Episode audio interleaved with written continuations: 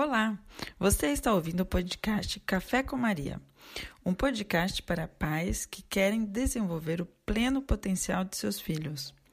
Nós somos educadores diplomados pela Associação Montessori Internacional, mas somos também pais e aqui queremos compartilhar com você dicas que vão te ajudar na sua jornada com seus filhos. Hoje nós vamos falar de muitos, de diferentes assuntos que começaram com bate-papo sobre o tricô. Então, o Felipe vai nos explicar como ele fez para despertar o interesse das crianças numa atividade manual como o tricô. Depois, uh, o ritmo que cada criança tem e o fato de que o aprendizado é um processo. Então, por que numa classe Montessori? Porque nós mesmos, né, com as nossas crianças, é importante de estarmos observando o, do, o que, que elas precisam e qual que é o ritmo delas dentro do, das coisas que elas estão aprendendo. Depois a gente vai ver também a importância do movimento no aprendizado. Então, como uma atividade manual como essa e como muitas outras, né, todas as atividades é, em que a criança pode fazer usando as suas mãos, vai auxiliá-la no seu aprendizado e na, no desenvolvimento da sua inteligência. Depois o Felipe vai nos explicar como a importância da ordem exterior, então a ordem do ambiente, vai trazer para a ordem interior da criança e para a sua concentração. Vamos ver também como é, estimular a responsabilidade e a cooperação. Então, no caso, ele vai nos explicar um desafio que eles tiverem em sala de aula, mas são desafios que a gente pode ter em casa também quando a nossa criança não está tendo um comportamento que a gente um, veja como adequado. O exemplo que a gente tomou foi a chantagem. Depois nós vamos ver também a importância que tem de, de entender qual que é as etapas né, de desenvolvimento da criança para ter suficiente confiança nesse processo de, de aprendizado para sair da punição. Então, é, para entender o que, que a, criança está tá precisando naquele momento. E finalmente a gente vai terminar esse áudio falando do erro, da importância do erro no aprendizado. Espero que vocês aproveitem muito esse, esse áudio. Foi feito com muito carinho para vocês. E não hesitem em nos enviar mensagens, perguntas, que ficaremos muito felizes em responder. É isso aí. Agora te deixo com o áudio com o Felipe. Um abraço. Felipe, é, ontem a Gabi chegou em casa com tricô. Ela fez um tricô enorme durante o dia. O que, que vocês fizeram na sala de aula? Ah, foi bem legal, Emily, porque a, a, a Gabi chegou com a sua agulha, a gente foi procurar a lã, uhum. é, ela começou, a gente pegou a lã, ela começou a tricotar. Como a gente já estava, algumas crianças estavam tricotando, tanto tricô normal, né, com agulha e tricô também com os dedos. Ela começou a tricotar e ela mostrando para mim assim, ó, esse ponto aqui eu que inventei, esse esse é o ponto espaçado. Uhum. E ela fazendo super rapidinho, ela com a agulha dela fazendo assim, uhum. ia fazendo e andando pela pela classe. E foi interessante porque também ela fazendo o tricô, uhum. é, que ela já sabia que você que ensinou, outras crianças queriam fazer também. Então, mesmo ela fazendo o tricô é, pela classe, ajudou as outras crianças a terem interesse pela atividade. Uhum. E o porque é, eu lembro ela tinha feito bastante tricô a, a, com os dedos, né? E ela fazia bem rápido, estava fazendo bastante. Isso também foi uma coisa que vocês viram na sala de aula? Isso. Faz umas, umas três, quatro semanas. Uhum. É, as crianças, antes de chegarem na sala, eu já me preparei, peguei o meu tricô, comecei a tricotar. As crianças foram chegando, eu fui falando assim, ah, bom dia, bom dia. Elas foram chegando, olhavam para mim, ah, o que, que você está fazendo? Uhum. eu estou tricotando. Uhum. E, e, na verdade, meu intuito ali era despertar o interesse para as crianças fazerem o tricô. Tá. Então, ao invés de eu bolar uma aula para ensinar tricô para elas, falar assim, oh, todo mundo agora vamos fazer tricô, eu estava tricotando, elas foram chegando e elas, algumas delas, naturalmente foram ter um interesse. Nossa, mas ah, você pode me, me mostrar? Você pode me ensinar? E para fazer o tricô na sala, a gente fez as agulhas, né, que você sabe Uhum. A gente mesmo produz as nossas agulhas de tricô. Uhum. E daí eu acho que foi nessa semana que é uma da uma das crianças, até eu vou trocar o nome dela. Uhum. Eu vou chamar ela de Adriana. Uhum. A, a Adriana falou para mim: Ah, eu sei fazer tricô com os dedos. É, você sabe? Esse aí eu não sei. Uhum. Você pode me ensinar? Daí ela me ensinou, a Adriana me ensinou a fazer os tricôs com os dedos. Uhum. Daí algumas crianças já é, pediram para aprender a fazer o tricô com agulha e algumas crianças pediram para fazer o tricô com, com os dedos. Uhum. E foi uma febre. Então, durante é, essas semanas todas, essa semana não, mas as outras semanas anteriores, elas uhum. assim, muitas fazendo, fazia tricô com dedos e elas mediam assim, nossa, eu fiz um metro de, nossa, eu fiz dois, outra, eu fiz três, nossa, eu fiz cinco. Ah, Felipe, deixa eu ver se o tricô de dedo que eu fiz é, é maior do que você. Nossa, ah. tá quase. Não, Felipe, agora deixa eu ver de novo. Ah, nossa, tá maior que você. E elas super felizes com, com, com o tricô, né? Então, eu não tinha nem o objetivo de fazer o tricô com o dedo, porque eu nem sabia, né? Não sabia uhum. nem que. Eu acho que eu sabia que existia, mas não sabia fazer. Uhum. E depois muitas crianças começaram a fazer. E assim, tava tantas crianças fazendo que a, a professora que trabalha comigo, ela até pensou assim, ah, vamos proibir, porque as crianças só estão fazendo isso. Uhum. E daí eu falei para minha colega, eu falei assim, ah, mas se elas estão fazendo o tricô é, com o dedo, elas estão fazendo assim, muitas estão fazendo, é, elas estão fazendo talvez porque elas precisem disso, né? Talvez porque elas precisem do, uh, desse movimento, precisam de alguma coisa que essa atividade está trazendo. E mesmo agora, isso durou uma, duas semanas, e agora essa semana já as crianças não têm mais esse interesse por, pelo tricô com o dedo e estão passando para uma outra atividade que é o tricô mesmo. Uhum. Então, é de alguma maneira o tricô de dedo preparou elas a fazer o tricô com as agulhas. É, é porque para quem conhece o tricô com o dedo, o, ele é mais fácil de fazer, né? Uhum. Então, talvez eu não esperava isso, né? Eu não pensei nisso, mas uhum. pelo que eu estou sentindo, pelo que eu estou vendo na classe, Uhum. É, mesmo, vamos falar de uma outra criança, vamos falar a Cecília. Uhum.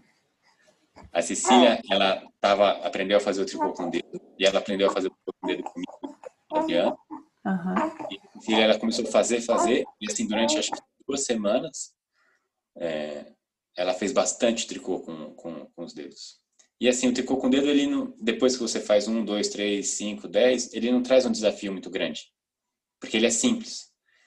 E foi agora na, na nessa semana, segunda-feira, o tricô com o dedo já não supria mais essa necessidade dela, e ela pediu para fazer o tricô com, com as agulhas. E então, olhando agora, pelo menos para algumas crianças e para Cecília, ela passou por é, essa fase de tricô com o dedo, para chegar no tricô com, com as agulhas.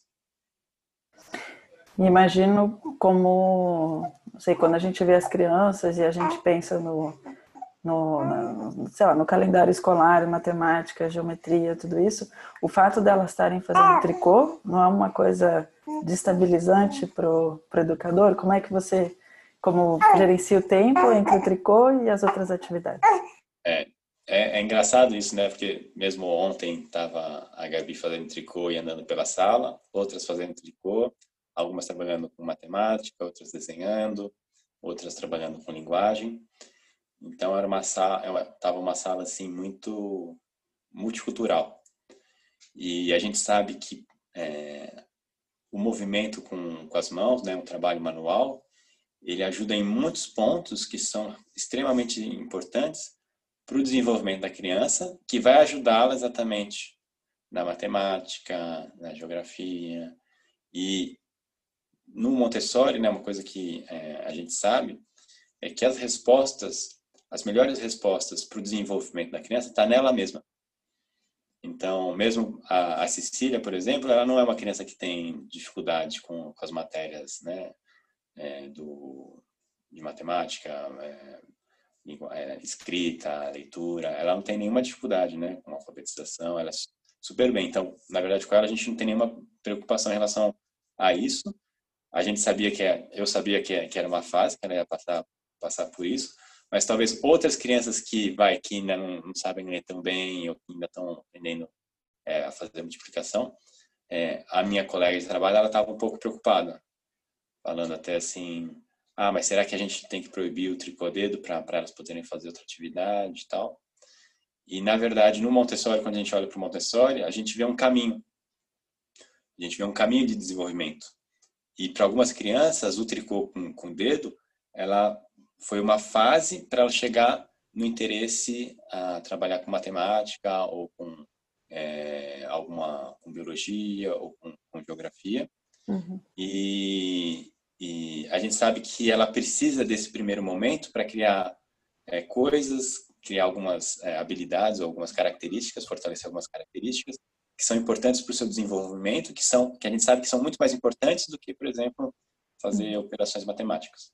Hum. Então, quando a criança ela é, tem um trabalho que ela está concentrada, ela vai desenvolver a sua concentração, uhum.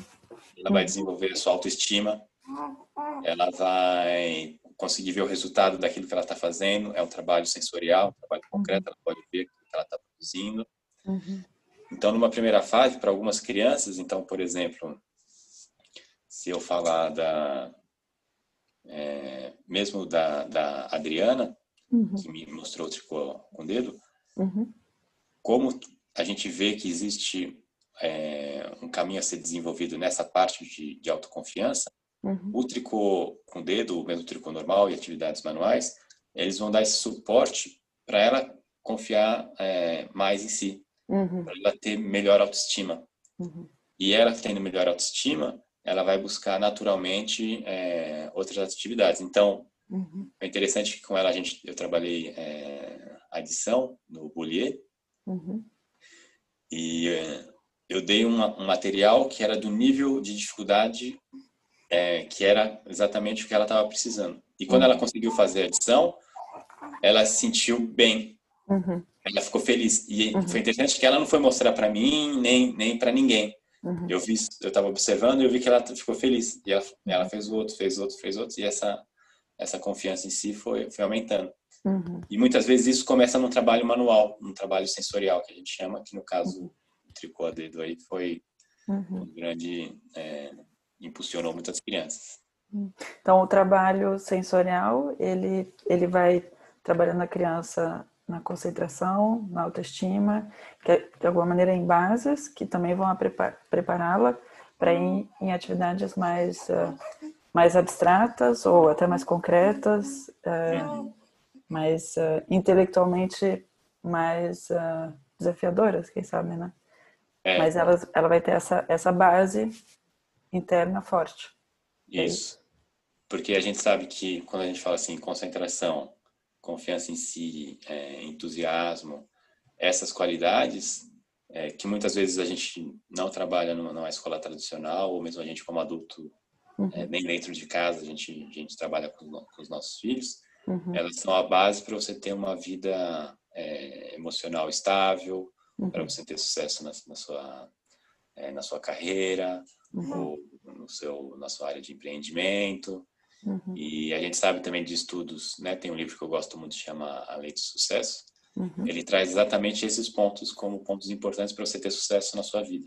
Uhum. Então, a pessoa que tem concentração, a pessoa que consegue focar sua atenção, por exemplo, num trabalho, num projeto, uhum. ela tem muito mais chance de ter sucesso, porque ela uhum. põe todo o seu esforço, toda a sua energia, toda a sua capacidade para resolver aquilo, aquele problema, ajudar os outros. Uhum. Então é a partir dessa base que a criança tem, é, que é, a gente vê no Montessori que ela precisa disso para depois trabalhar melhor, né, com as uhum. outras áreas do, da nossa ciência, uhum. é, vai ajudá-la no, no, seu futuro como, como adulta. Uhum.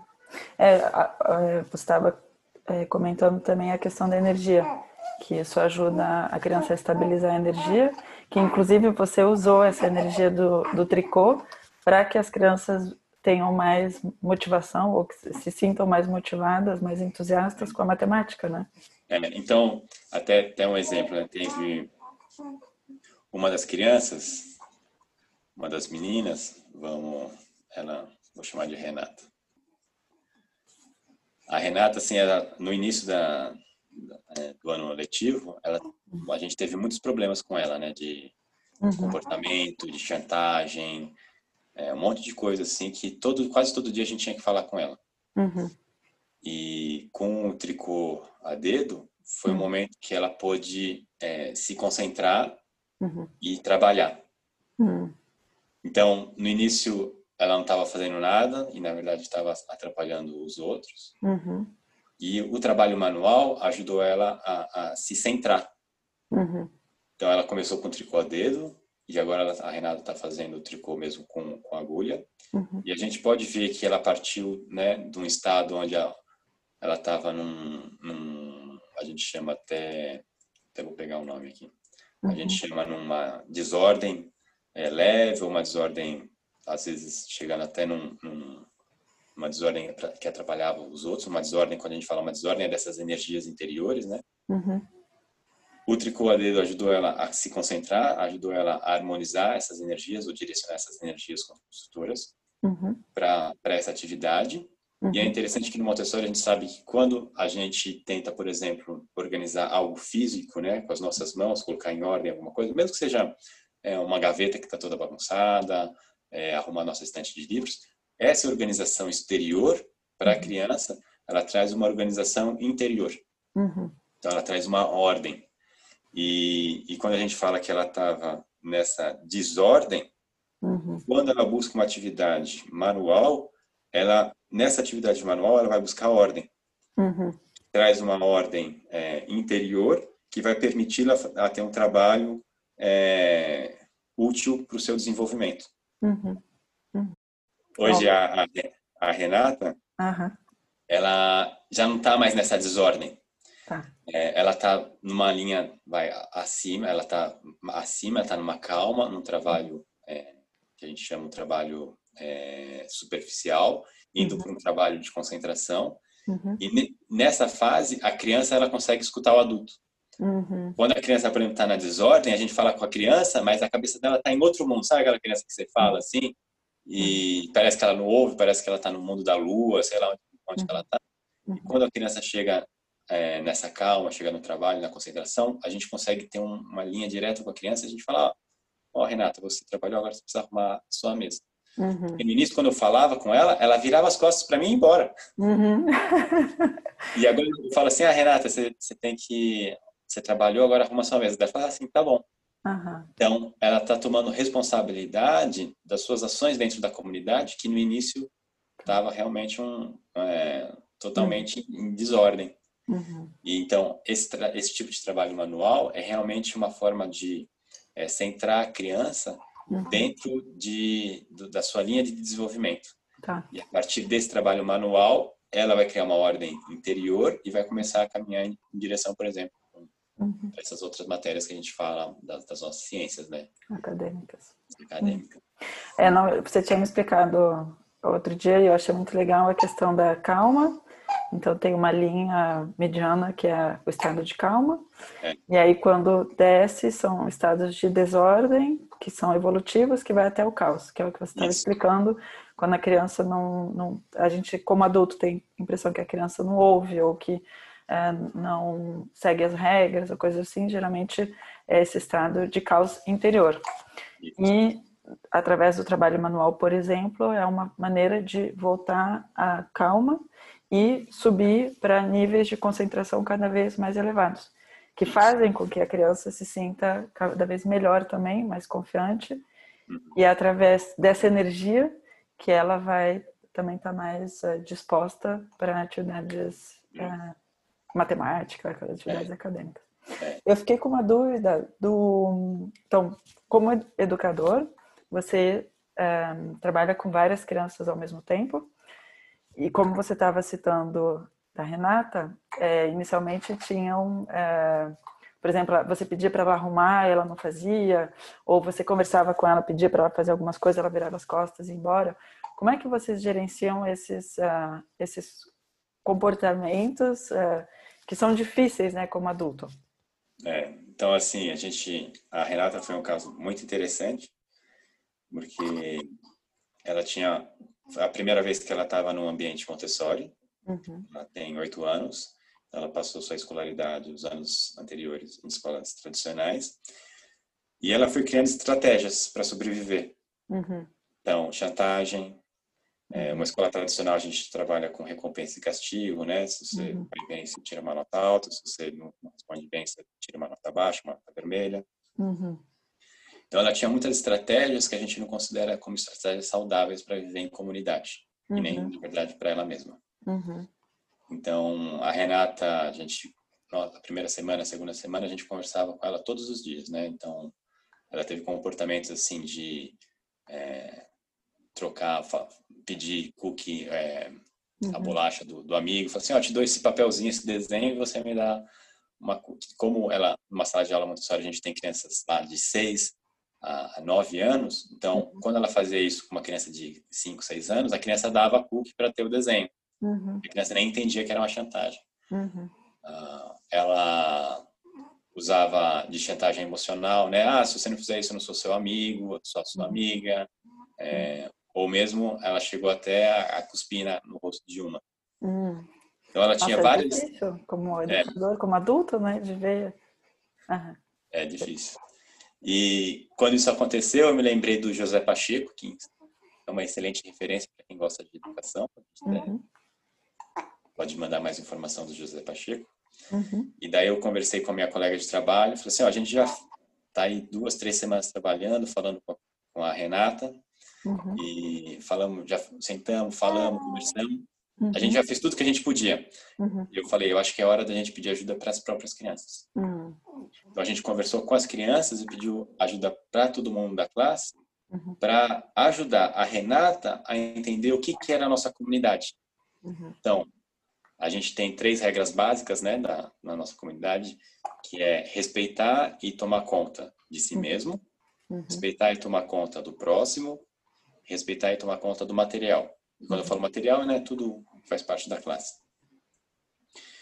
E a partir desse momento, é, a Renata, ela não tinha mais opção de fazer chantagem ou de usar sua força, Hum. Porque todas as crianças estavam atentas ao que ela estava fazendo. Então, no momento que ela começava a fazer alguma coisa, as crianças já.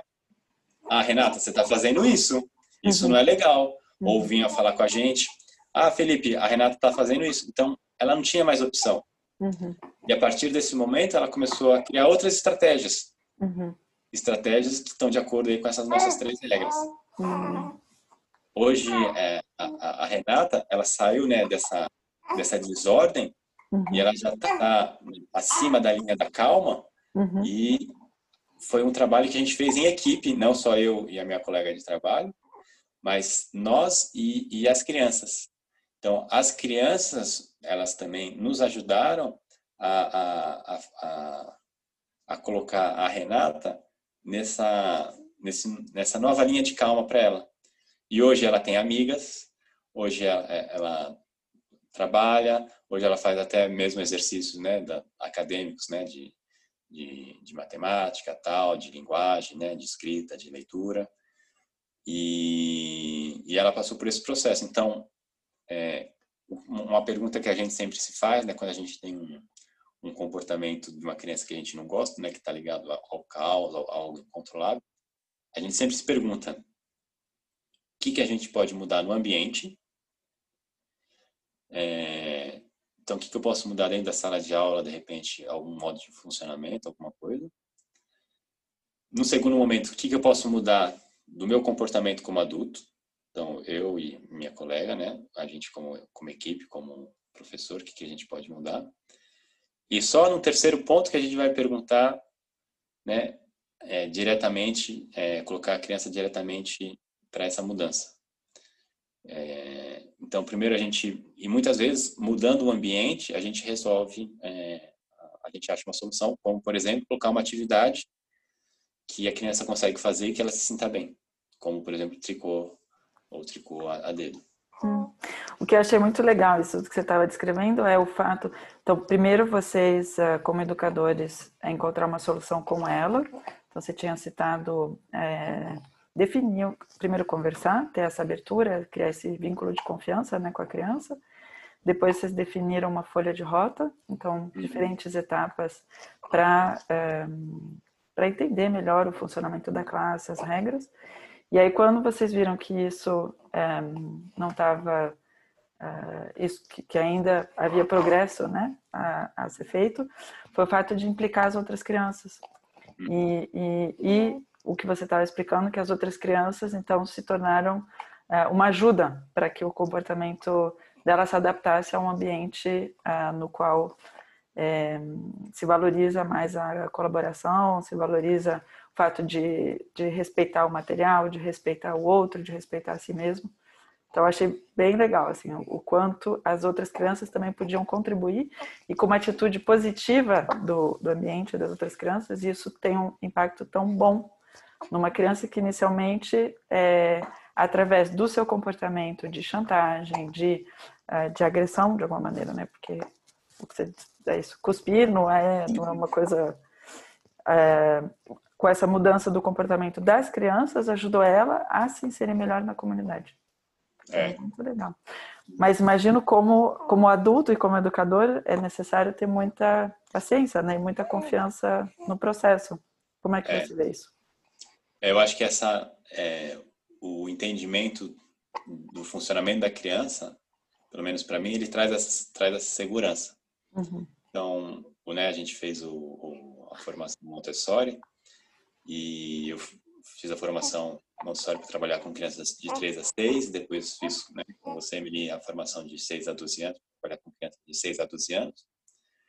E essa, essa, esse conhecimento do que a criança precisa, esse conhecimento é, de quem é a criança, de quais são as suas necessidades, isso traz uma calma interior muito grande.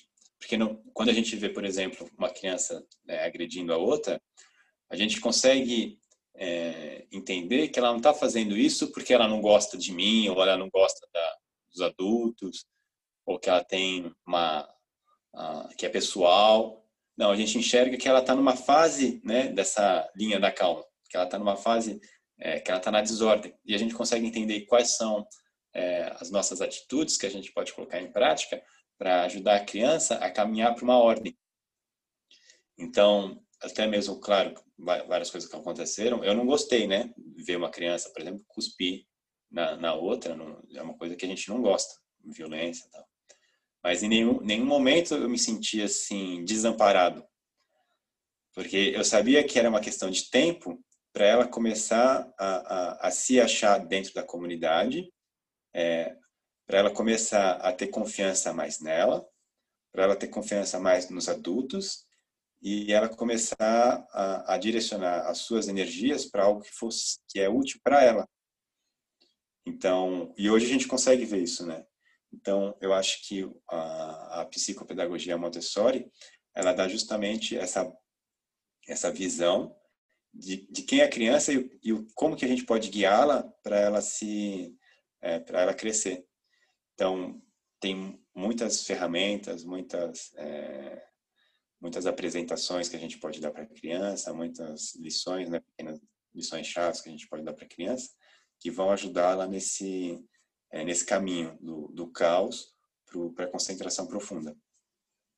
Então, não é todo adulto ou todo mundo que faz a, a formação que tem, tem essa calma, talvez também pela minha infância, pelo, pelos meus pais, é, ou talvez também porque eu sou pai e com a Julie a gente sempre se deu muito bem, a gente teve um relacionamento muito bom, ela me ensinou muito a, a ser pai, né? Então, essa visão geral que traz essa calma, quando a gente passa por um momento desse, a gente não fica desesperado. Porque quando a gente fica desesperado, normalmente a gente vai para uma solução mais tradicional, digamos. Uhum. Você vai ficar sentado aqui, você não, não se investe mais e. Uhum. Isso é, o que eu ia te perguntar. Você não ficou com vontade de proibir? Então, você comentou, uh, por exemplo, o tricô a dedo, né? Que eles estavam fazendo muito.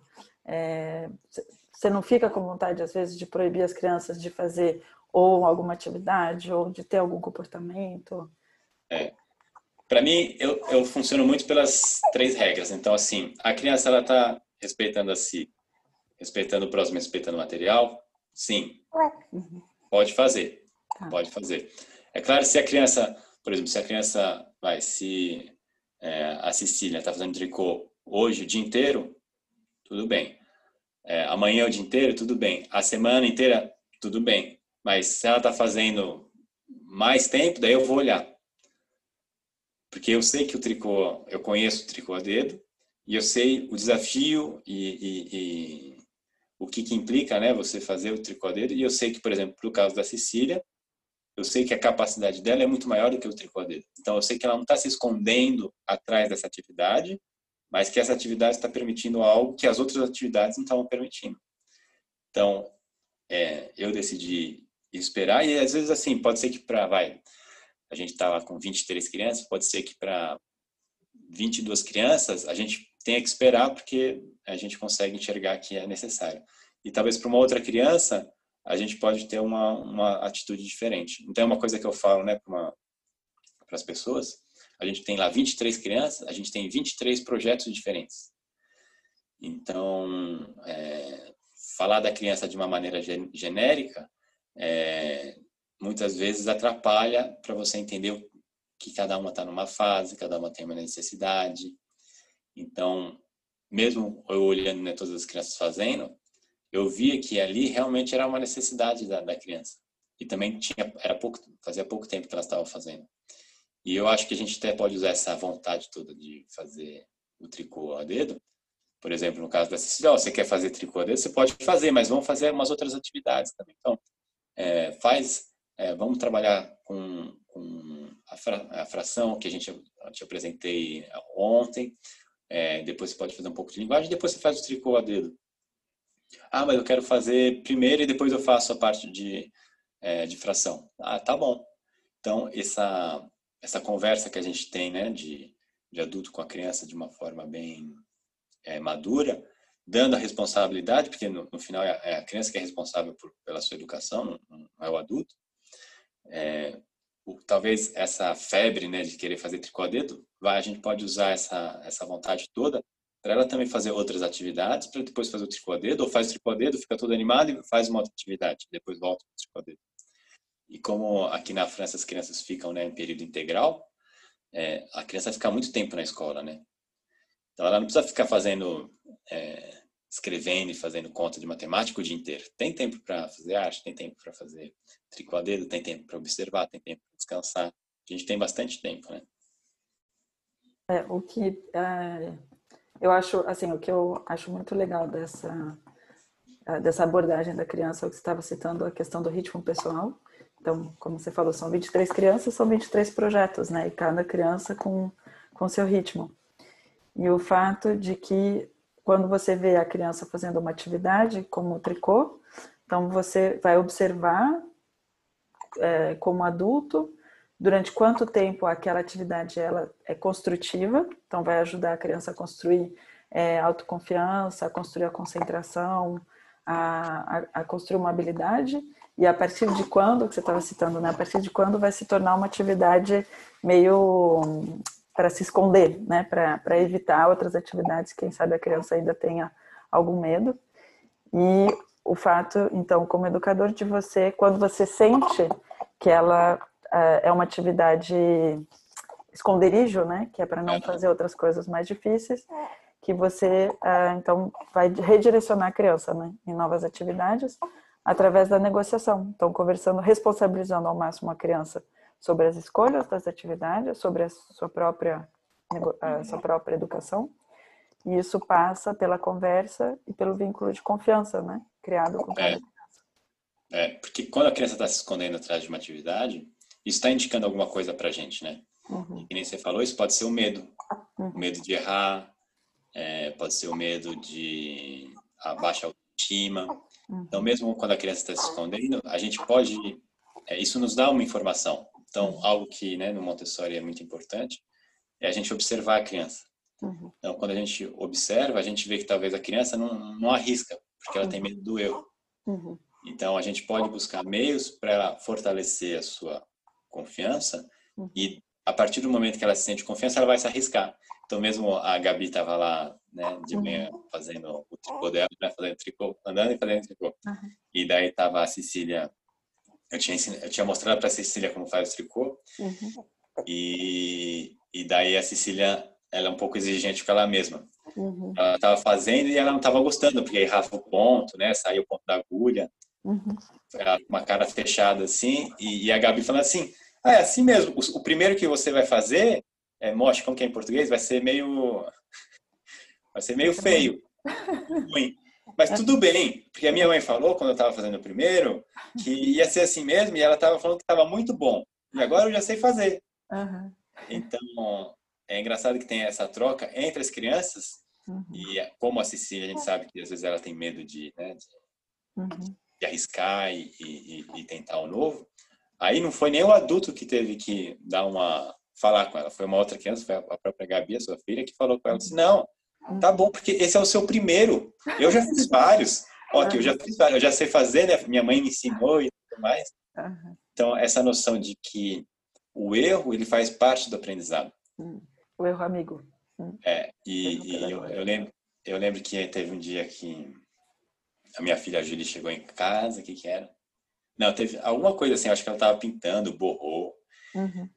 É, ela fez alguma coisa que ela não gostou, cometeu um erro, uhum. e ela ficou super triste, né?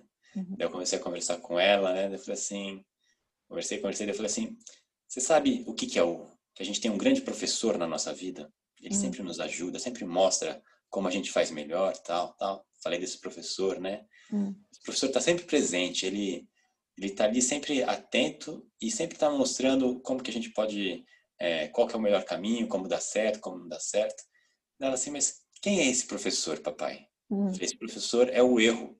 Hum. O erro é um professor pra gente. Hum, ela parou assim, né? Daí ela pensou uhum. assim, é. Uhum. E a partir desse momento, quando ela errava, ela falou, ah, meu professor, assim não dá certo, tem que fazer de uma outra maneira. Ah, e, e, no Montessori a gente tem essa noção de que o erro ele faz parte, né? Então a criança errando muitas vezes ou poucas vezes, tudo bem. Uhum. Não tem nota para falar assim, ah, você recebeu vermelho, você vai repetir de ano porque você cometeu erros. Uhum. Na verdade, o, o, erro ele faz parte do, do aprendizado. Uhum. Essa visão de que é, é, tanto a criança pode e vai errar muitas vezes, também a gente acaba levando para nossa vida como adulto. Uhum. De que eu, mesmo na frente das crianças ou na minha vida pessoal, eu vou errar. Faz uhum. parte, né? E que uhum. esse erro vai me levar a fazer melhor.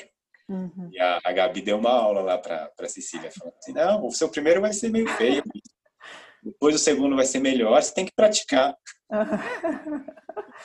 que legal. Não, é verdade, porque a gente, eu acho que ainda criança atribui muito erro com punição, e é uma coisa que a gente depois leva para a idade adulta, né, de não, e aí leva para o perfeccionismo e tudo isso, mas de não aceitar o erro. Enquanto que o erro tem realmente um valor pedagógico importante. E essa amizade ao erro é uma coisa muito legal em classe e que é bom de, de ter em casa também. Então, quando a criança, não sei, me fez pensar, sei lá, a, as meninas deixaram cair um copo de vidro e o copo quebrou. Então, no lugar de ter uma reação de falar, ah, não, você tem que tomar cuidado, não sei o quê, é, bom, a gente vai varrer e, vai consertar e a próxima vez vamos tomar mais cuidado, porque o vidro é frágil e quando cai quebra. Uhum. Isso é bem legal. É. Muito bem. Então, bom, a gente conversa semana que vem? Semana que vem a gente conversa mais. Legal, então tá bom. Então, tchau, tchau. Não, beijo, Emílio. Beijo, Felipe. Beijo para todos.